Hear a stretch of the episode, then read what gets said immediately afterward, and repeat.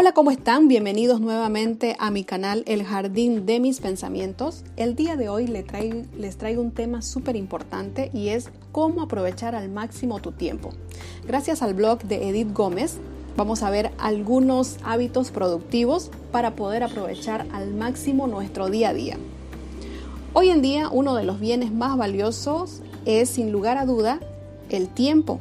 Tenemos tantas obligaciones entre compromisos laborales y personales que el tiempo se ha convertido aún más valioso. Todo el mundo quiere saber organizarse y administrar su tiempo, aprovecharlo al máximo y así sacarle mayor partido. Y en estos años, donde el estrés, las prisas y mil cosas por hacer han crecido tanto, que el tiempo es aún más valioso para que puedas ser más productivo en tu vida general, quiero brindarte estas pautas muy útiles para que sepas planear mejor y distribuir tu tiempo de una manera valiosa y eficiente. Primero, cuida todos los aspectos de tu vida. En este consejo es muy importante ya que no debes dejar abandonado ningún aspecto de tu vida. Debes centrarte en dedicar tiempo a tu vida laboral y personal. Recuerda que ambas son importantes. No sacrifiques una por otra. Anota tus metas. Intenta marcarte metas a futuro y así poder enfocar tu tiempo a conseguirlo. Así podrás descubrir en cosas, centrarte y evitar dedicarle tiempo a lo que te aleja de tus metas. Evita los ladrones de tiempo. Intenta hacer todo lo posible para apartarte de las cosas que te quitan tiempo. Algunos ejemplos pueden ser interrupciones en el trabajo, escasa delegación de tareas o postergarlas, no organizar tu agenda y vivir de la urgencia. Asume que tu tiempo es valioso. Si asumes tú mismo y te crees que tu tiempo es valioso, empezarás a valorarlo.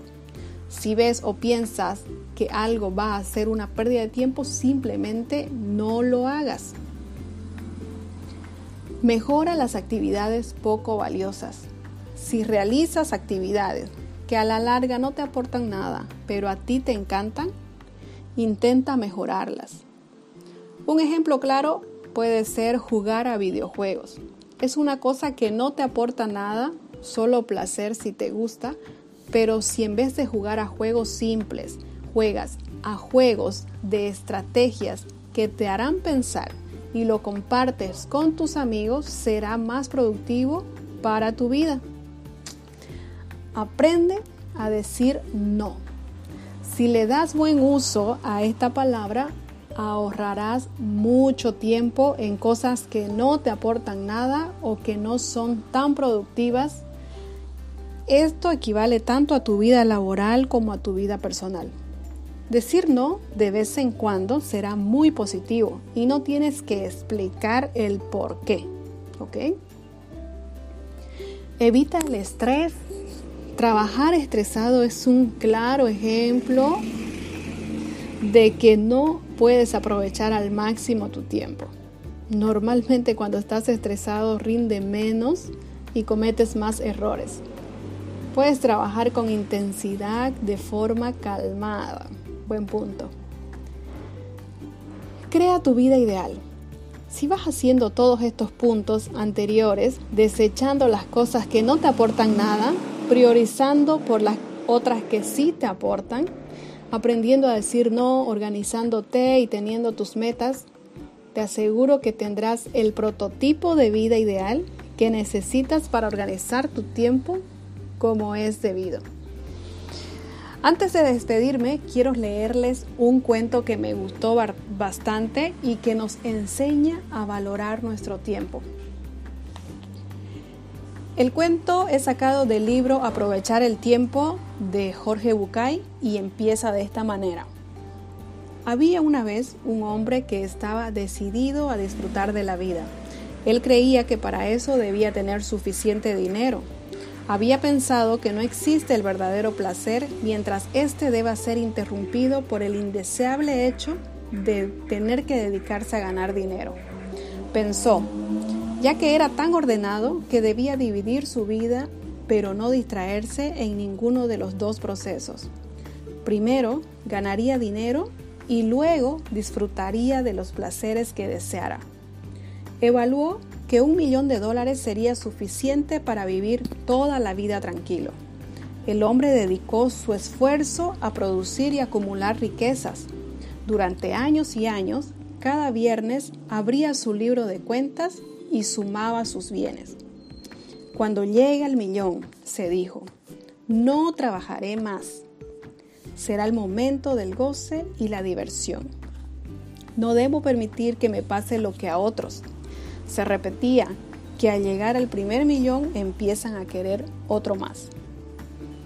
Y fiel a su duda, hizo un enorme cartel que colgó en la pared y decía, solamente un millón. Pasaron los años, el hombre sumaba y juntaba, cada vez estaba más cerca, se relamía anticipando el placer que le esperaba. Un viernes se sorprendió de sus propios números. La suma daba 999.999.75. Faltaban 25 centavos para el gran millón. Casi con desesperación empezó a buscar en cada chaqueta, en cada pantalón, en cada cajón de la, la moneda que le faltaba. No quería tener que aguardar una semana más. En el último cajón del armario encontró finalmente los 25 centavos deseados. Se sentó en su escritorio y escribió en números enormes un millón de dólares. Satisfecho, cerró su libro miró el cartel y se dijo, solamente uno. Ahora a disfrutar. En ese momento sonó la puerta. El hombre no esperaba a nadie. Sorprendido fue a abrir. Era una mujer vestida de negro con una hoz en la mano y le dijo, es tu hora. La muerte había llegado. No, balbuceó el hombre. Todavía no, no estoy preparado. Es tu hora, repitió la muerte. Es que yo, el dinero, el placer, lo siento, le dijo la muerte. Es tu hora. Por favor, dame aunque sea un año más y yo, yo postergué todo esperando este momento. Por favor. Lo lamento, dijo la muerte. Entonces él le dijo, Hagamos un trato. Propuso desesperado. Yo he conseguido juntar un millón de dólares. Llévate la mitad y dame un año más. No, le repitió la muerte. Por favor, llévate 750 mil dólares y dame un mes. No hay trato, respondió. 900 mil por una semana. No hay trato, volvió a repetir la muerte. Hagamos una cosa, dijo él. Llévatelo todo, pero dame aunque sea un día.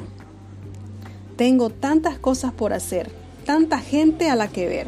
He postergado tantas palabras. Por favor. Es tu hora, repitió la muerte implacable. El hombre bajó la cabeza resignado. Luego le preguntó, ¿tengo unos minutos más? La muerte miró unos pocos granos de arena en su reloj y dijo, sí. Entonces el hombre tomó su pluma, un papel de su escritorio y escribió lo siguiente. Querido lector, quien quieras que sea, yo no pude comprar un día de vida con todo mi dinero. Cuidado con lo que haces, con tu tiempo. Recuerda que es tu mayor fortuna. Y bien, esto es lo que yo tenía para compartirles el día de hoy. Espero de verdad de todo corazón que les haya llegado algo y que ustedes puedan analizar y cambiar su mentalidad y poder disfrutar cada instante de su vida desde ahora.